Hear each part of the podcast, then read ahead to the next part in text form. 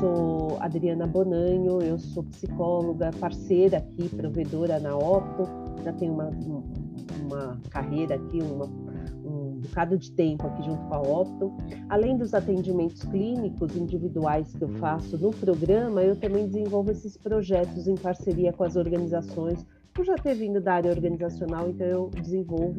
Hoje a ideia é a gente falar um pouquinho desse cenário aqui, como é que ele afetou a saúde mental e aí explicar um pouquinho das principais patologias.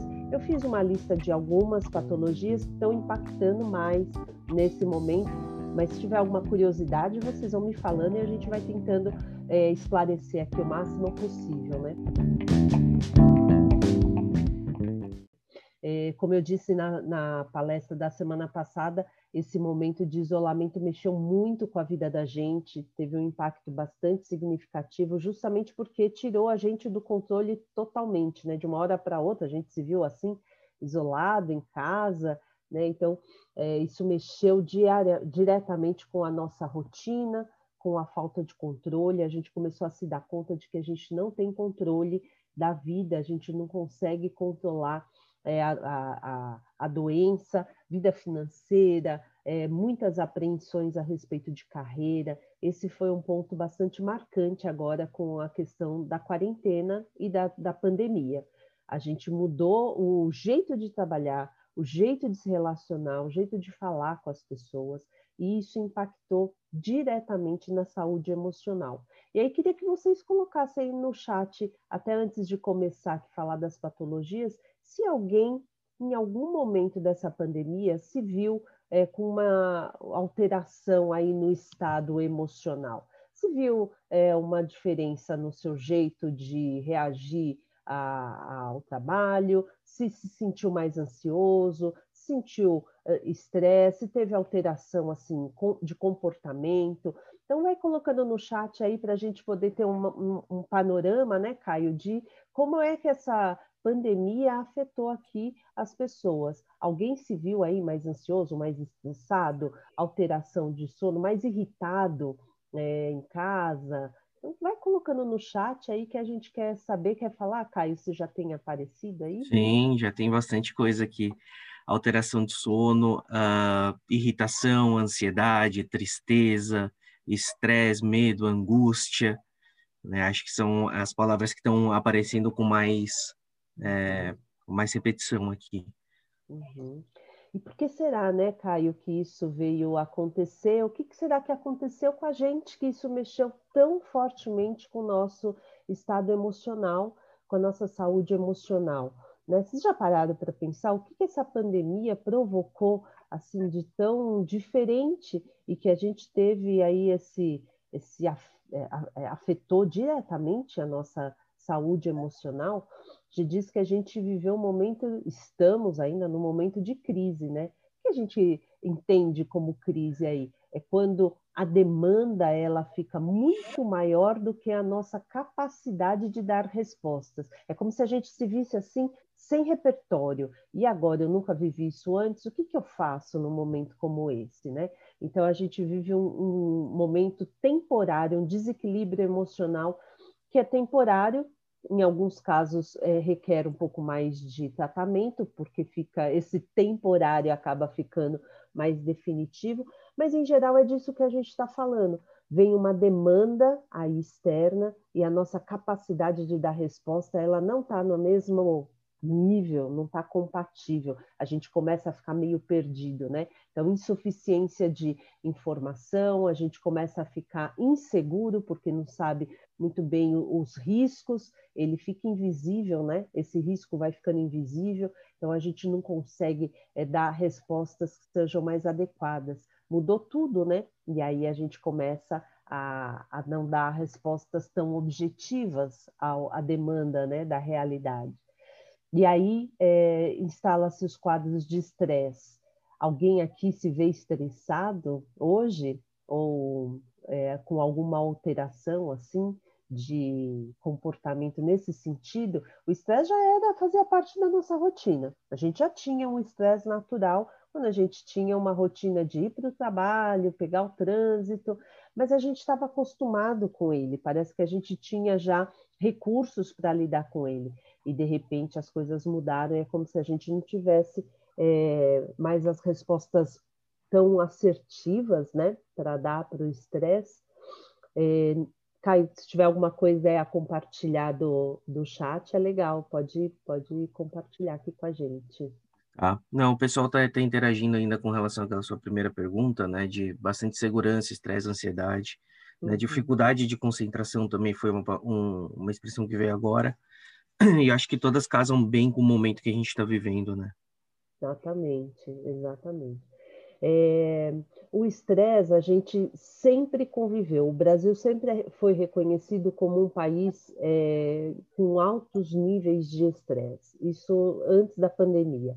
A pandemia ela só acelerou um cenário que já, já existia, né? A gente já lidava aí com o estresse. O estresse ele, ele tem um estresse que ele é natural que a gente espera que a gente tenha. A gente diz que o estresse ele também ele é um combustível, ele é, é, a gasolina que faz a gente levantar todos os dias e conseguir dar conta do nosso dia a dia. A gente precisa de um pouco desse combustível, dessa, dessa gasolina para o dia a dia. O problema é quando ele passa do ponto. O problema é quando ele fica demais quando ele acaba o mesmo antídoto, né, o mesmo é, componente que é o remédio, ele também é um veneno dependendo da dosagem. Se você usa demais, ele acaba te prejudicando, não te favorece. Então, o estresse ele fica patológico quando ele é, fica exagerado. E ele pode ser interno, pode ser externo, e vocês já uhum. devem ter lidado com isso né? Tem um estresse lá que é do trabalho, é das demandas externas, é, da rotina da casa, da demanda da família, dos relacionamentos, e tem um interno, que é a minha autocobrança. Eu começo a me cobrar e tenho uma demanda muito alta e, e me vejo perdido com essa demanda interna. Legal a gente perceber aqui, pessoal, que é, o estresse ele não começa de uma hora para outra. Você não está um dia assim tranquilo, no dia seguinte você já está com dor de estômago ou já está com sintomas físicos. Não é assim, ele é gradativo e ele tem fases. Ele não acontece repentinamente, ele vai agravando. Então é legal vocês perceberem que é, a gente divide basicamente nessas quatro níveis. Eu não quero aqui que vocês se tornem experts em, em detectar fases do estresse, mas o que importa aqui para a gente é entender que ele é gradativo, ele vai acontecendo lentamente, e é importante você perceber os sinais que, que vão é, agravando esse estresse para você pedir ajuda. Quanto antes você pedir ajuda, quanto mais preventiva for essa ajuda, melhor. Quanto mais você deixar ele agravando, mais difícil é o tratamento. Então, é legal você perceber que é, tem sinais que antecedem o nível mais grave do estresse, que é das doenças físicas, tá bom? Então, começa lá numa fase de alerta, é a fase que a gente vive normalmente, a fase de ação e reação, luta e fuga. Você tem uns picos de estresse ao longo do seu dia, mas quando você dorme, e você tira férias ou você faz alguma atividade física, você restaura, no dia seguinte você amanhece bem. O, o, o alerta, ele é um estresse que ele é administrável, ele tem um restauro. Em, em alguns movimentos que você faz, você restaura aquela capacidade de dar respostas novamente. A resistência, você percebe que já há, uma dificuldade em você é, zerar essa conta você tem um estresse do dia, aí você dorme, no dia seguinte você já acorda um pouquinho cansado, você já não restaura 100%. Quando você entra numa fase de quase exaustão e exaustão, é onde começa a aparecer sintomas físicos do estresse. Então, você já começa a lidar com sensações que já são mais é, somáticas, a gente chama, de somatização. Quando você começa a ter dor de estômago, dor de cabeça, e aí aquelas dores recorrentes pelo corpo que você atribui a uma situação estressante que você viveu no dia seguinte. A situação de quase, estresse, de quase exaustão, de exaustão, é onde as pessoas mais procuram ajuda.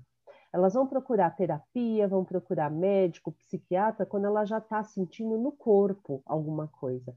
É muito difícil alguém procurar tratamento e ajuda nas fases iniciais do, do, de alerta e de resistência, porque ela acha que ela tem que se dar conta sozinha, ela acha que ela vai se virar, que ela vai resolver, né? quando na verdade a gente sabe que é, fazer um trabalho nessas fases de alerta e de resistência, que é mais preventivo, você tem um resultado muito melhor e é muito mais efetiva essa ajuda do que quando você deixa chegar na fase de quase exaustão ou exaustão. Quando já está lá com sintomas físicos, é mais difícil de tratar. Muitas vezes você já tem que tratar com medicação, com é, algum tratamento médico junto, tem que tratar o corpo, não só o emocional, já é um conjunto de ações. Alguém já se viu estressado? Alguém aqui já se reconhece aí com características de estresse? Um, um, sinal interessante, Caio, que acho que as pessoas podem falar aqui, é se sente que é, quando você dorme, no dia seguinte você acordou zerado ou você já acorda assim cansado no dia uhum. seguinte? Acho que esse é um, um principal sinalizador assim sobre o estresse. Se você está restaurando, conseguindo restaurar, ou se você já acorda assim cansado, já acorda com algum sinal assim de irritabilidade, né? Acho que isso é interessante. Se aparecer, pode pode comentar. Algumas pessoas aqui comentando que uh, acordam quase com, com exaustão, né? Parecendo que participaram de uma maratona, acordam cansadas. É, é, algumas, algumas trazendo também que isso é de segunda a segunda, né? A gente vê que tem bastante gente nessa, nessa fase de, de acordar bem cansado, quase exausto, né? Uh, acordar com a sensação que dormiu pouco, né? Então, que, onde a gente vê que realmente a mente não relaxou, né? Não descansou, ela não desligou, ela continuou em funcionamento, sensação que o corpo não desliga, né? Acordar com dor de cabeça, uh, acordar durante a noite, então não ter o sono contínuo, né? Ter o sono picado, né? Durante a noite. Uhum. Legal. Esses são sinalizadores importantes que a gente precisa pensar numa mudança de estilo de vida, numa mudança mais estrutural para você organizar e não ter é, é, lidar melhor, né, com essa com, com esse é, déficit que vai ficando de um dia para o outro. O ideal é que você restaure na noite de sono, você dorme, no dia seguinte você tem que acordar zerado. Seu final de semana tem que desligar do trabalho, desligar do estresse, para quando chegar segunda-feira, é, esse horário, acordar, chegar aqui inteiro, né, com a bateria recarregada. Precisa ter algumas ações aí para recarregar essa bateria. A gente vai falar disso mais para frente, Caio, lá, lá para o final, algumas dicas até, né, do que, que vocês podem estar tá fazendo, tá bom? É, tem o estresse aí relacionado ao trabalho, especificamente eu queria falar do home office, porque acho que é uma pauta importante, está todo mundo em home office, e a gente não sabia fazer home office, a verdade é essa, né? É, e, e, esse home office atípico, como a gente está fazendo porque não é um home office tradicional, onde a gente tem a vida toda organizada, as crianças estão na escola, né? o marido está trabalhando no serviço dele, a empregada e a faxineira vêm em casa quando vem. Não, é um home office onde está tudo junto e misturado. É um home office super atípico, é, com uma demanda é, totalmente diferente do tradicional do que a gente estava habituado antigamente no nosso home office, né? Então, é, o estresse ocupacional ele é justamente o produto dessa relação aí entre a gente e o trabalho, essa demanda toda, e quando é, falta o limite e as coisas ficam todas juntas e misturadas. E a gente está num momento exatamente assim, né? O, o limite geográfico não existe. O trabalho, o lazer, a vida pessoal, social, está tudo acontecendo junto aqui no mesmo ambiente. Então fica mais difícil de dar limites para o trabalho, para a vida pessoal.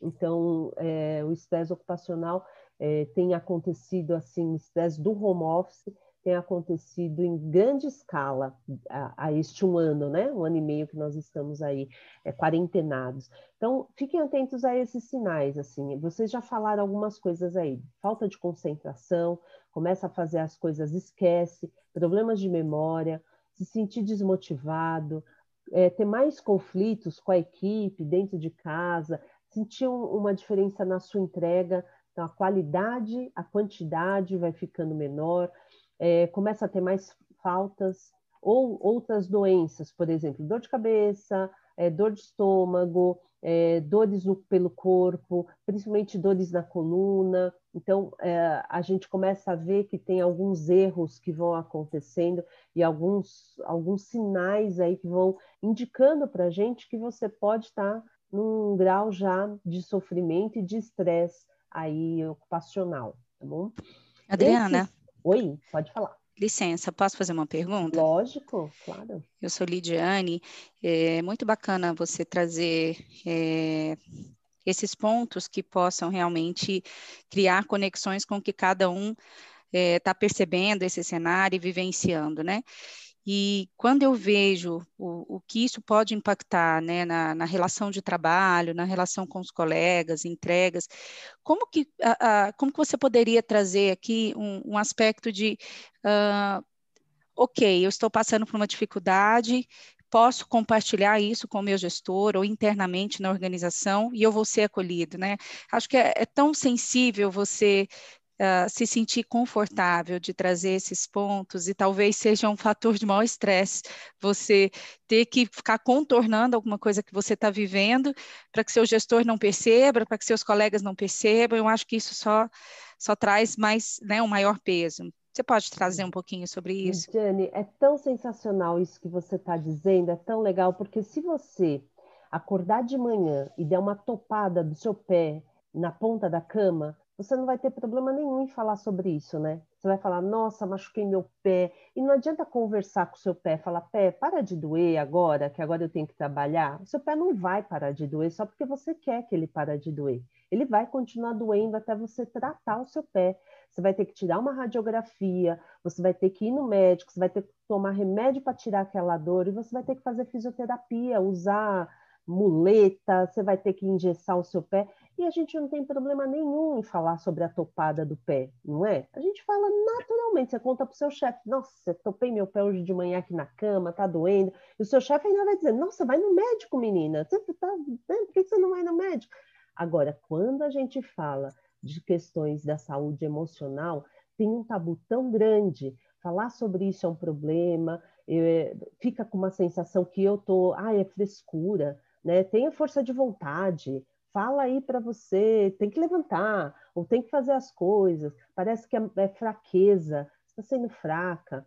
E a gente está falando de uma doença ou de um problema tão quanto quando a gente fala do corpo. É a mesma coisa se você desse uma topada no pé, você se machucou e você não está funcionando bem. Então precisa falar disso. A gente precisa falar disso abertamente e tirar, desmistificar essa ideia de que o problema emocional ele é secundário, ele é menos importante, ele é frescura, ele é falta de caráter, é falta de disposição. Não é nada disso.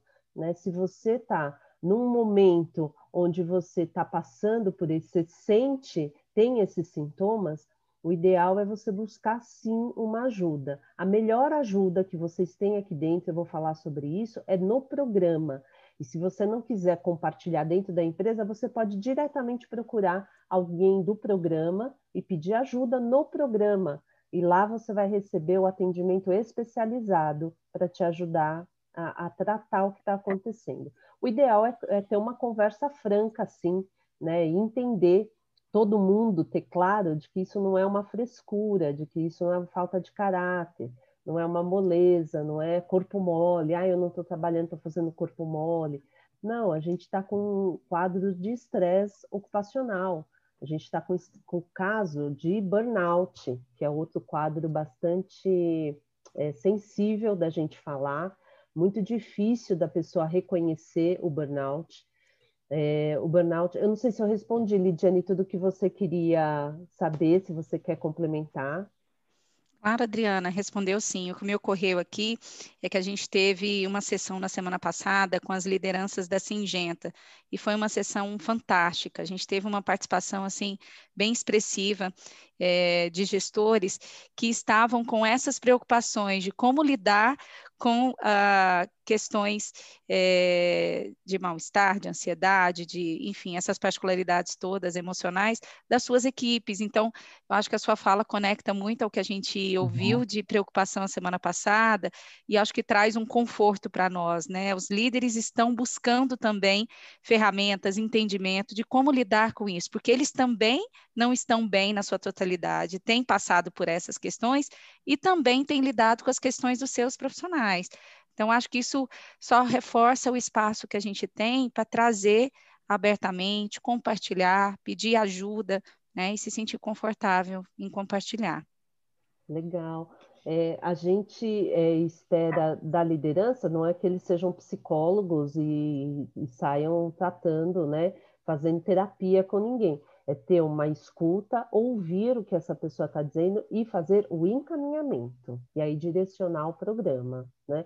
A gente não tem nenhuma pretensão aqui de um super-homem que vai resolver o problema, mas que ele, no mínimo, entenda, tenha um, uma escuta para essa pessoa, entenda que isso não é uma frescura, não é uma falta, não é um corpo mole, não é uma falta de caráter, e que é uma pessoa que precisa de ajuda e ser encaminhada. E aí direcionar a um tratamento, direcionar o programa. Lá a gente vai saber resolver e tratar e direcionar e dar, sim, esse suporte né, que a pessoa precisa. Lá, lá uma... vai ser o fórum, né?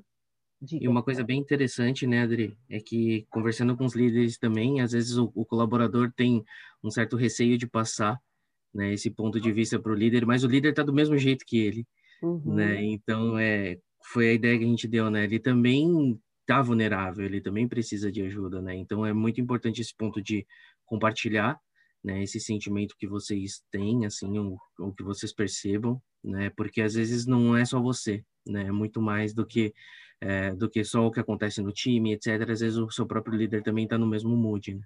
Uhum, isso mesmo, sensacional, Caio. É, é, e, é, e é isso, né? É, pedir ajuda, eu falei isso até na semana passada, a gente não leva ninguém além do ponto onde a gente já foi. Então, a gente tem que ter para a gente, tem que estar tá abastecido, tem que pedir ajuda, a gente tem que estar tá bem, aí a gente pode ajudar o outro. Então, o programa é para todo mundo, né? É para a liderança, é para todo mundo se apoiar, né? Adri, teve um ponto aqui no chat que eu acho que é bem interessante é, colocar aqui para você, né? Ah, conectando com o que a Lid disse, somati é, somatiza com o estresse o medo de perder o emprego pela entrega menor ou pela falta de concentração. Uhum. É, entender, pessoal, que isso não, ele, você não é assim, você está assim. Fazer essa diferença entre ser e estar faz toda a diferença agora para gente. Isso é uma coisa que eu trato muito na terapia. Isso não é você, isso não te define. Você está nesse momento e você vai voltar a funcionar como antes, mas precisa tratar, precisa reconhecer antes de mais nada que você está funcionando diferente, que a sua entrega não está sendo igual. Isso precisa ser é, conversado. E isso vai mudar quando você fizer um tratamento, pedir ajuda, fizer terapia e, e tratar o que está acontecendo. Né? O burnout é um dos casos, Caio, mais complexos aqui, porque ele dá a impressão de que ah, eu não estou rendendo como antes e eu não posso falar sobre isso. Porque se eu falar, isso compromete o meu trabalho. Se eu contar isso para o meu chefe, isso vai comprometer o meu trabalho. Então, eu não posso falar sobre isso. Então, desmistificar isso é o principal ponto, era, era é, a minha principal objetivo, meu principal objetivo aqui com vocês é desmistificar isso, de que falar sobre isso ah, vai ser um pontinho negativo lá, tirou uma estrelinha do meu nome, sabe? Deu um ponto negativo aqui para mim, nota vermelha. Não, a gente precisa falar, porque é um estado passageiro que tem tratamento, você vai mudar, mas neste momento precisa falar né, sobre isso é, com clareza, falar o que está acontecendo. O burnout ele é um estresse relacionado ao trabalho, ele está diretamente relacionado ao trabalho. Queria que vocês entendessem principalmente duas coisas. O burnout ele tem do, duas estacas que a gente trabalha, principalmente, que é falta de limite entre vida pessoal e profissional, é quando as coisas todas ficam juntas e misturadas, e uma autocobrança muito severa que a pessoa tem a respeito de si. Às vezes a pessoa me conta assim: ah, eu estou até com é, uma promoção em vista, eu tenho um bom feedback do meu chefe, mas ela acha que ela não está entregando tudo o que ela deveria. Como ela acha que ela não está entregando e ela tem uma autocrítica muito severa, ela começa a trabalhar mais. E aí ela trabalha excessivamente. As demandas estão muito altas, a gente reconhece isso. E agregado a uma autocobrança, a pessoa começa a exagerar. Então, ela não tem mais horário para acabar, não tem horário para começar, ela começa a almoçar na frente do computador, ela não faz pausa, e ela começa a se exigir cada vez mais, e aí começa a lidar com esse, essa gama de sintomas aqui. Começa a ter emoções negativas, acha que nunca o que ela está fazendo está suficiente, ela precisa fazer sempre mais um pouquinho, acha que todo mundo está olhando e está criticando o trabalho dela, que as pessoas não estão gostando do que ela está entregando. Ela começa a ter um retraimento social, então não se relaciona como antes com as pessoas. É, muitas vezes vem acompanhado de problemas de saúde mesmo, né? Começa a ter problemas físicos de várias é, ordens. Pode ser dor de cabeça, pode ser dor de estômago, pode ser problemas crônicos, inclusive físicos de coluna, é, enfim, inúmeros problemas. Às vezes começa abuso de álcool e drogas em função disso. É, a produtividade, num primeiro momento, ela aumenta muito. A gente vê no burnout um, uma primeira tacada, primeira é, ação é que a produtividade fica elevadíssima, porque a pessoa começa a produzir, produzir, produzir excessivamente. Só que isso não dura muito tempo. Com o passar do tempo, a produtividade cai e cai significativamente. Ela começa a ter problemas de memória, letargia, é, se sente inútil, começa a lidar com uma culpa muito grande, e muitas vezes esse é o gatilho para desencadear depressão, ansiedade, e aí fica uma disfunção, um transtorno generalizado. É importante a gente falar aqui, Caio, que quando eu começo a falar de sintomatologia, eles meio que se misturam. O que você vê no burnout, você vê na ansiedade, você vê no estresse, muitas vezes na depressão. Fazer um diagnóstico não dá para fazer sozinho. Então, quando eu falo aqui de sintomas e, de, e descrevo essas patologias, eu não tenho intenção nenhuma de autodiagnóstico aqui. Não quero que vocês fiquem fazendo autodiagnóstico. Eu quero que vocês olhem para vocês, vejam se tem alguma, é, alguma semelhança com o que vocês estão passando e peçam ajuda para fazer um diagnóstico com psiquiatra. Quem diagnostica é psiquiatra, é médico, não é psicólogo. Psicólogo orienta diagnóstico, mas não faz diagnóstico. Quem faz diagnóstico é médico, ele é que vai dar, determinar o seu diagnóstico. Então, peça ajuda para fazer um diagnóstico bem assertivo. Para que, que serve o diagnóstico? Para a gente melhorar é, a, o tratamento. A gente afina o tratamento quando a gente sabe bem o diagnóstico, tá bom? E o tratamento do burnout, ele tem duas estacas principais. É a gente trabalhar limites e autocobrança. Diminuir a autocobrança e melhorar os limites entre vida pessoal e profissional. É isso que a gente vai fazer como forma principal de tratamento para o burnout, tá bom? Vocês querem perguntar? Quer compartilhar mais coisas, Caio, antes de seguir? Adriana, bom Eu? dia. Bom Gostaria dia. de fazer uma pergunta. Sim. É, você citou algo justamente que era a minha dúvida, né? Entre psicólogo, psiquiatra, psicanalista, né? Qual, qual profissional que é, a gente poderia é, contatar, né? E eu vou falar rapidamente de um caso particular, né?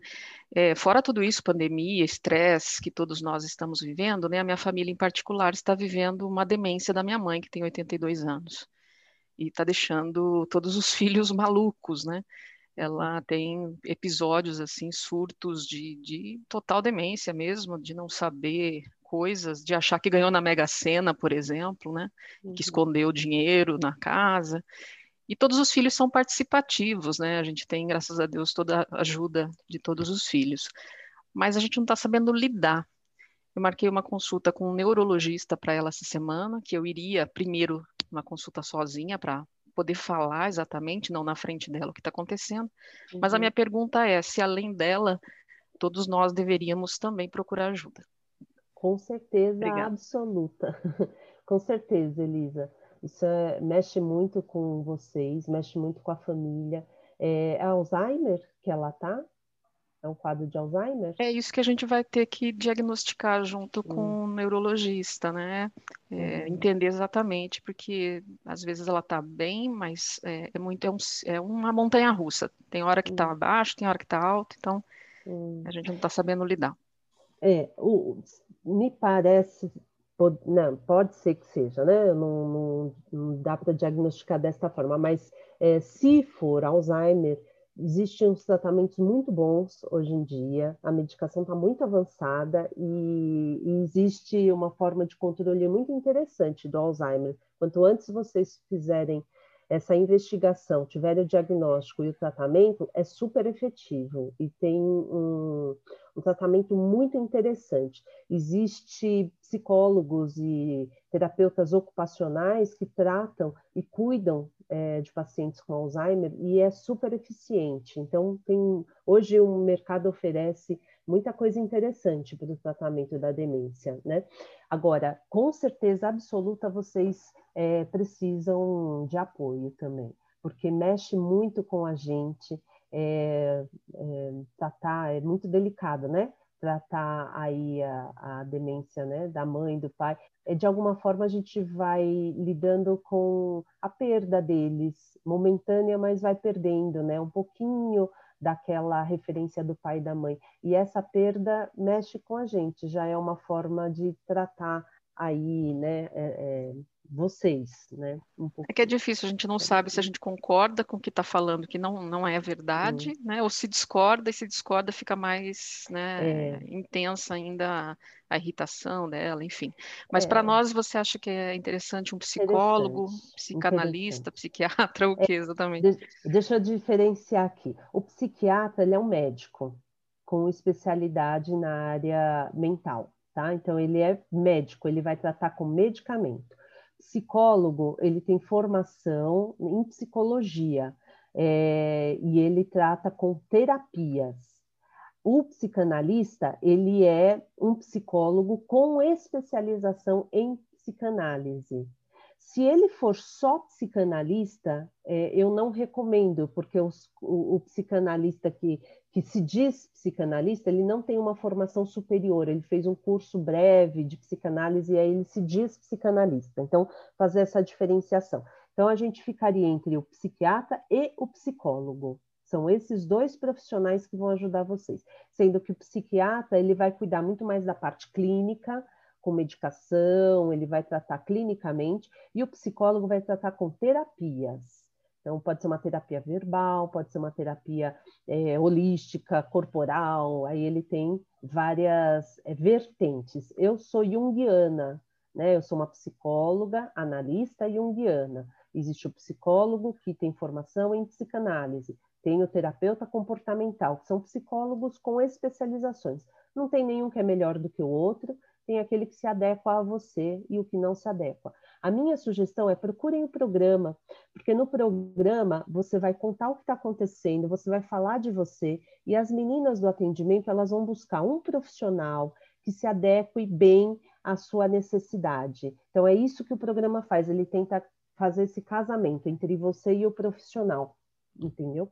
Então, procure o programa que ele já vem selecionado, você não vai ter muito é, é, essa, essa preocupação de selecionar porque as meninas vão fazer isso para você, elas vão lá buscar dentro da rede um profissional que tenha melhor qualificação para te atender. Né? E o programa não oferece psiquiatra, só psicólogos. Tá? Então, se for o caso de psiquiatra, você vai ter que procurar no seu convênio médico. Mas no, no caso é, que você está me contando, Elisa, eu acredito que vocês aparentemente não vão precisar de psiquiatra, vocês vão precisar de psicólogo, porque a ideia é vocês terem um suporte emocional terapêutico, não medicamentoso. Né? Você não está me contando um quadro assim é de uma patologia que requer medicamentos. É só um apoio mesmo emocional. Tá Legal, obrigada, Viadrena. Nada. Caio, se quiser fazer mais perguntas, ou eu vou seguindo aqui, pode me. Pode seguir. Me tá bom. A depressão é um quadro, acho que dos mais conhecidos. Todo mundo fala com muita propriedade a respeito da depressão. E o que eu acho que é mais importante aqui para a gente é entender que a depressão ela não é só aquele cara que está querendo se matar, não é só a pessoa que está trancada dentro do quarto pensando lá em pensamentos negativos. Não, a depressão é um quadro muito mais complexo e tem desde uma depressão leve, que é só uma, uma uma falta de apetite, uma falta de, de vontade, de ânimo, até uma depressão bastante grave, que aí a gente já entra nos quadros de é, pensamento suicida. Então, ela tem uma gama enorme de sintomatologia. É, no geral, a, a, depressão ela é uma introspecção, é quando você não tem uma energia voltada para ação, para fora. Você não está para fazer as coisas, para resolver, para sair de casa, para se relacionar, para estar com os amigos, a sua energia ela está em si mesmada, a gente chama, você fica com a energia para dentro. Então, tudo o que acontece na depressão é esse retraimento da energia. Por isso que o humor vai ficando mais triste, mais deprimido, você vai ficando com sentimentos mais é, introspectivos, não quer sair de casa, né? Então, normalmente, depois de um processo de luto, durante um processo de luto, você convive com um processo de depressão, mas a depressão ela pode vir a partir de uma irritabilidade, um cansaço, é, sintomas que se misturam com estresse, com burnout, com ansiedade. Você veja que esses sintomas eles vão meio que aparecendo em diversas patologias. Para a gente diferenciar, tem que fazer uma consulta com o psiquiatra com o psicólogo para entender os gatilhos, tá bom?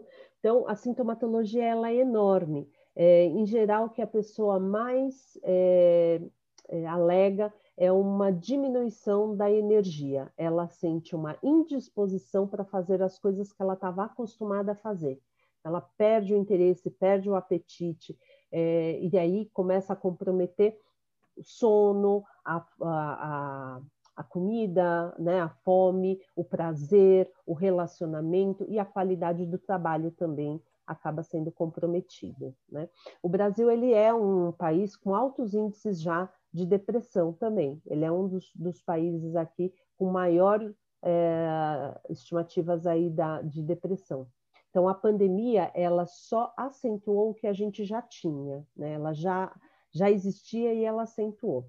A depressão também ela causa problemas físicos, né? Algumas pessoas elas relatam é, cólicas, dor de cabeça, problemas digestivos, é, principalmente a questão digestiva mexe muito com a depressão mexe muito com a questão digestiva. Tá? A ansiedade também é, é algo que é, ficou muito evidente nesse momento agora da pandemia as pessoas começaram a relatar muitos quadros de ansiedade. Então, a ansiedade, ela tem a ver com essa antecipação de fatos. A pessoa está aqui agora, mas a cabeça dela está sempre na próxima etapa. Ela está sempre antecipando acontecimentos. Uma preocupação excessiva com coisas que ainda não aconteceram. Ela está o tempo todo preocupada e tentando se prevenir de futuros problemas, de futuros acontecimentos. Então, essa preocupação exagerada com o futuro e com a realidade. É, o, a pandemia, no geral, ela serve de gatilho para o ansioso. Então, é a boa desculpa que ele precisa para justificar a ansiedade. Então, ele fica se antecipando a fatos e fica se preocupando excessivamente com o que vai acontecer. Normalmente a ansiedade ela vem acompanhada de muitos sintomas físicos. Em geral, a questão da respiração, então falta o ar, ou ela fica com problemas respiratórios, é, suor, tremor, é, boca seca, náusea. É muito comum a pessoa se queixar de náusea. Ah, eu estou vomitando muito, isso também tem a ver com quadro de ansiedade, dor de barriga, diarreia. Então, o quadro de ansiedade, ele, em geral, se parece é, com um ataque cardíaco. A pessoa fala, uhum. Ah, eu estou tendo um problema cardíaco, eu estou com problema de coração, porque meu coração está muito acelerado, né? Então começa a ter é, um quadro assim generalizado de ansiedade. Mas entender, pessoal, que quando chega nos sintomas físicos, a pessoa já está num sofrimento já há bastante tempo. Ele já vem convivendo com ansiedade já há algum tempo, porque não começa pelos sintomas físicos. Sintomas físicos já é, é desencadeado pela, pelo quadro uh, da ansiedade, tá? A síndrome do pânico é um quadro também que tá, tem aparecido muito hoje na, na questão da pandemia. Ele é principalmente se caracteriza principalmente por um medo irreal. A pessoa ela começa a ter um medo é, desesperado por alguma coisa que não aconteceu. Eu vou dar um exemplo. Eu tive um paciente que ele tinha, ele achava que tinha alguém no porta-malas do carro dele. E não adiantava abrir o porta-mala, ele olhava o porta-mala, ele via que não tinha ninguém lá dentro, quando ele fechava, ele achava que tinha alguém lá dentro. É um medo que não é justificado. Não adianta você ir pela razão e tentar explicar para a pessoa, não, isso não existe, isso não vai acontecer, não é bem assim, que a pessoa ela não entende, ela tem um medo é, exagerado, mas é exagerado, é fora do comum de coisas que não é, tem justificativa aparente, a gente não consegue justificar. Também ele vem acompanhado desses sintomas que se confundem com os outros. Vocês conseguem ver como tem semelhança? Olha, é falta de ar, é dor no peito, problemas cardíacos, sudorese, é, formigamento, é muito comum é, a pessoa falar de formigamentos na mão, no pé, na perna, é, tontura, sensação até de colapso físico, né? A pessoa tem essa sensação de apagamento, aí ele sai e apaga, ele desmaia, né? Sem uma causa aparente. Acho que das sintomatologias ou dos principais transtornos são esses que eu trouxe para vocês, porque são os que mais estão aparecendo. Queria abrir para vocês poderem perguntar se tiverem dúvidas, para a gente esclarecer as dúvidas antes de eu falar um pouquinho do, do que a gente recomenda até de enfrentamento, Caio. Eu tenho uma tá. dúvida, Adriana, é, só para entender, porque pode também ser algo que, que a gente não compreenda, né? Pessoas mais introspectivas em comparação com pessoas mais extrovertidas, elas tendem a ser a ter mais depressão por não se exporem ou, ou, ou essa relação não existe? Hum, é, não necessariamente, não, não dá para fazer uma relação direta, Elisa. É, é, verdade que a pessoa que é mais introspectiva, sim, ela tem uma tendência a processar as coisas mais internamente, né? Ela não explode, ela não reage agressivamente. Então, é verdade que ela tende a processar isso internamente, mas não dá para a gente fazer uma analogia direta com a depressão, né? Não, não dá para fazer, porque não necessariamente ela deprime. Uma coisa importante sobre a depressão, que eu acho que é legal da gente compartilhar, a depressão ela sempre marca momentos de transição na vida da gente. Quando você está num momento assim de uma mudança muito significativa, é muito comum passar por um quadro de depressão.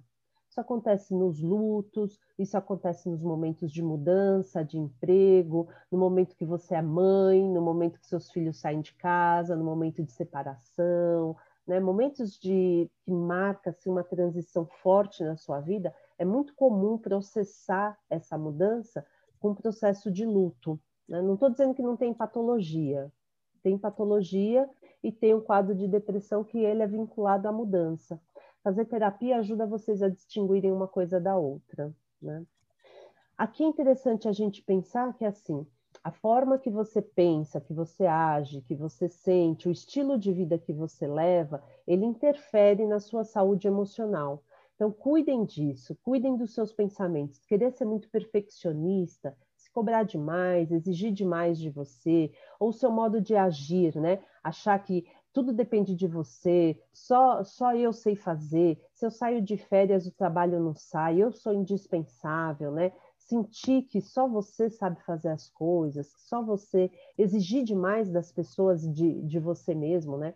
Ou mesmo um estilo de vida onde você se deixa em último lugar, né? não cuida é, das relações, não cuida da sua vida social, não tem uma vida é, fora o ambiente de trabalho, só fica com as obrigações, o prazer deixa em segundo plano, né? Então, manter esses fatores aí, eles são fatores que vão agravar e vão propiciar é, o aparecimento de, de algumas patologias.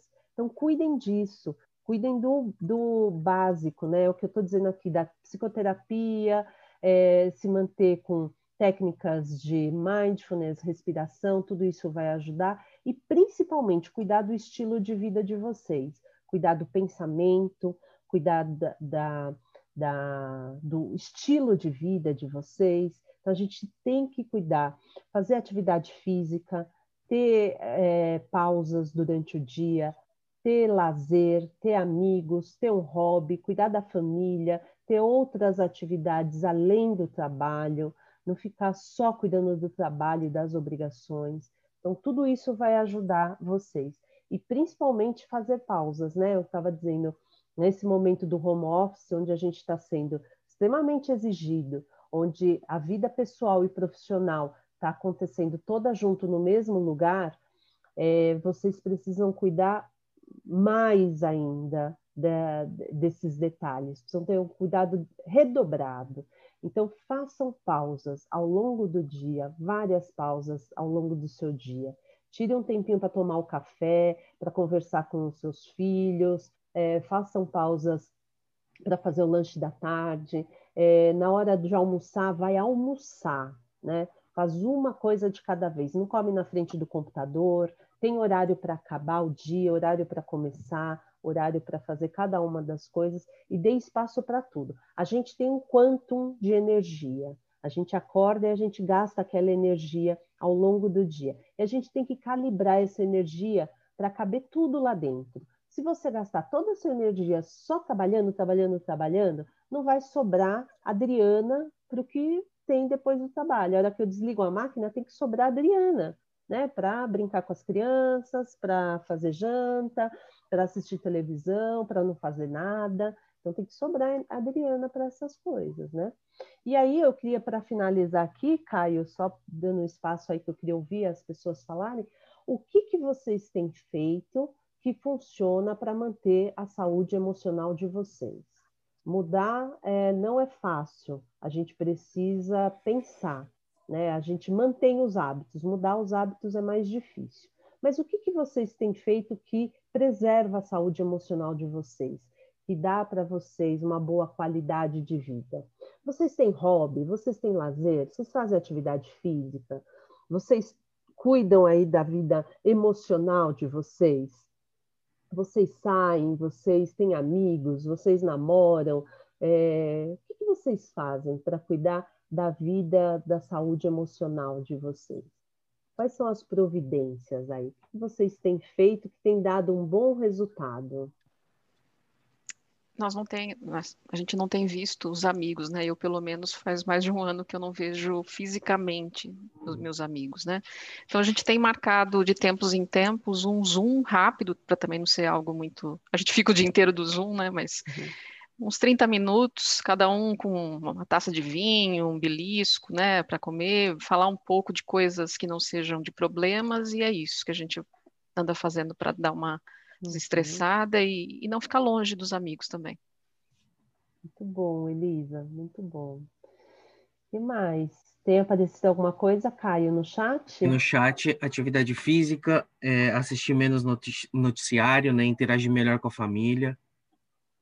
Uhum. Oi, pessoal, bom dia. Posso compartilhar? Claro. Vamos lá, uma coisa bacana. Eu já tinha uma bike, né? Só que assim, ela ficava meio encostadinha, tinha virado cabide. Só que com a pandemia, eu falei, cara, preciso fazer alguma coisa para ter uma válvula de escape. E aí, uh, eu comecei a perceber que a bike tem me ajudado bastante, né? Eu tenho tenho começado a fazer percursos mais longos, né? Isso não tem me deixado cansado e tenho percebido que é, essa pressão toda que a gente vive, essa cobrança, tudo isso que acontece, né, eu percebi que eu consigo ainda superar desafios, né? Então são só mais alguns desafios que estão por vir e a pandemia é só mais um deles, né?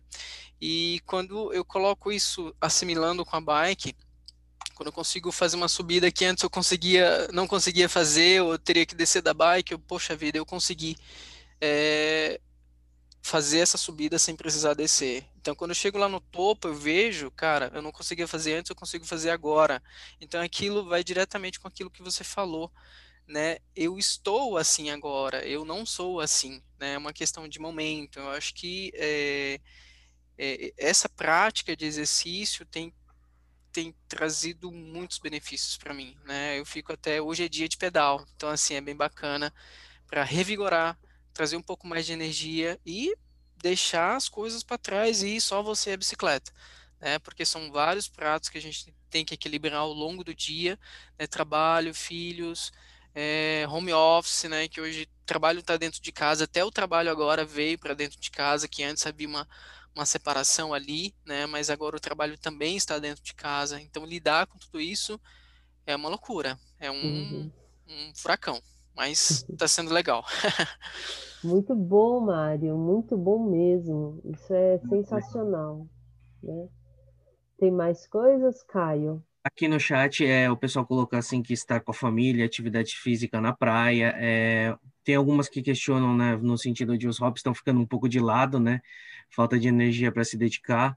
É, outras pessoas relatam a, a, proximidade que tiveram da família, de poder participar do crescimento dos filhos e do desenvolvimento, e de desenvolver um maior diálogo em casa, né? Então, tem um, um mix aqui de coisas, Adri. Legal. Bom, dia, Adriana. É o Bruno falando, tudo bem? Oi, Bruno, tudo? Tudo bem. É, eu estava anotando aqui os comentários e, e refletindo um pouco, porque eu leio bastante a respeito desse tema também, é, relacionados a comportamento, relacionado à saúde mental, alguns livros relacionados. E uma das coisas que eu noto é, as pessoas ao meu redor, né, e de comentários que a gente vê por aí, é que também um fator que agrava muito, acredito que a saúde mental, a autoestima, etc., é a falta de valor próprio. A gente sempre dedica muito tempo ao trabalho, como você falou, né? Tem que sobrar Adriana, tem que sobrar Bruno depois do trabalho. A gente dedica muito tempo para o trabalho e para as pessoas, para a família. A gente esquece de cuidar da gente, né? Fazer alguma coisa que, que nos dê prazer. Eu acho que isso é muito importante e é uma coisa que eu faço bastante. Além de cuidar do resto, eu sempre separo um tempo para coisas que me deem prazer, seja jogar videogame, seja tocar guitarra, seja escutar música, o que quer que seja, porque isso vai cuidar da minha saúde mental. Se eu ficar dedicando o Bruno só para os outros e não dedicar o Bruno para o Bruno também, hum. não vai funcionar a longo prazo, é, né? É isso mesmo. Muito bom, Bruno. Muito bom mesmo. É... Legal. E até um tempo para não fazer nada, né? Para não fazer nada, ficar com você, né? É muito bom isso.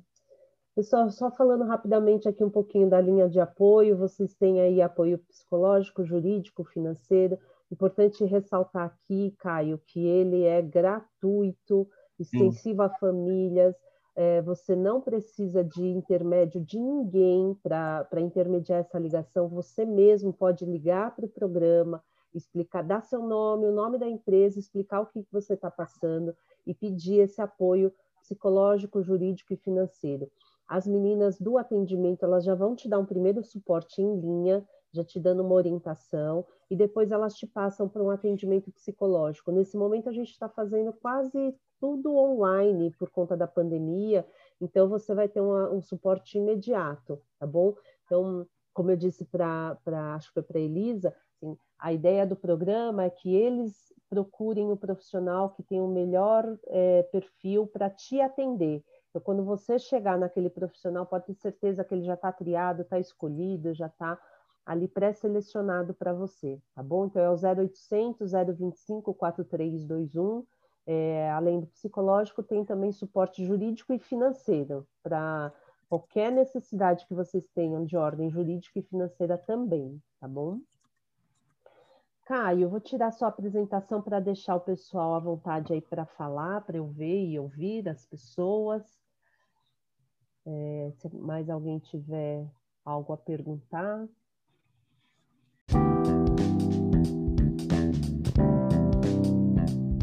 gente, eu queria re... também, né? É, eu queria reforçar com vocês também que a gente tem uh, outros programas também, né? A gente tem um, um plano no Gimpass até o final do mês de maio, que é totalmente de graça. Né, também com apoio psicológico, atividades físicas, yoga, meditação. Então é bem legal vocês acompanharem os comunicados da RH que a gente está com alternativas, tá? A ideia do, dos próximos meses com a retomada da hashtag Eu Me Cuido é trazer cada vez mais assuntos né, relacionados à parte de saúde mental e temas relacionados ao nosso cotidiano, o que está acontecendo com a realidade do Brasil, com a nossa realidade hoje, né, todo mundo de casa.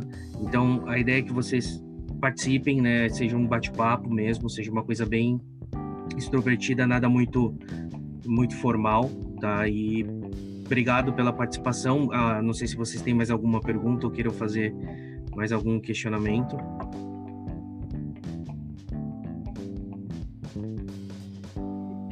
Muito bom, é, Caio. Muito legal. Adorei o bate-papo aqui. É, espero ter esclarecido aqui para vocês, tá bom? Espero ter compartilhado, esclarecido. Na dúvida, é, liguem no programa, lá vocês vão ter esse apoio que vocês precisam, tá bom? Indico, e se quiserem contato comigo também através do programa, do telefone do programa, tá bom? Adriana, obrigada aí pela, pela palestra, pelas dicas. Valeu, valeu bastante. Obrigada, Lívia. Muito bom mesmo, obrigado. Valeu, gente. Muito obrigado. Ótima semana a todos. Boa semana. Tchau, tchau. Boa semana, pessoal. Obrigada, tchau, gente. Tchau, tchau, pessoal.